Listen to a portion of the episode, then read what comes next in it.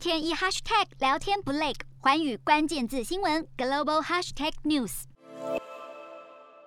德国总理肖兹不只跟习近平热线，也跟俄罗斯总统普丁进行首次通话，而普丁也借着机会向肖兹表达俄国向美国和北约提出的安全保证提议，并呼吁进行严肃谈判。此外，两位领袖也讨论到乌克兰情势。德国政府发言人表示，萧兹对俄国在与乌克兰交界附近集结部队表达关切，并认为迫切需要让这个情势来降温。而普丁则警告，准备采取军事技术措施来回应西方对乌克兰冲突的不友善行为。双方的你来我往，也让这场通话多了一点烟硝味。洞悉全球走向，掌握世界脉动，无所不谈，深入分析。我是何荣，环宇全世界全新升级二点零版，锁定每周三、周六晚间九点，环宇新闻 MOD 五零一中加八五凯播二二二以及 YouTube 频道同步首播，晚间十点完整版就在环宇全世界 YouTube 频道。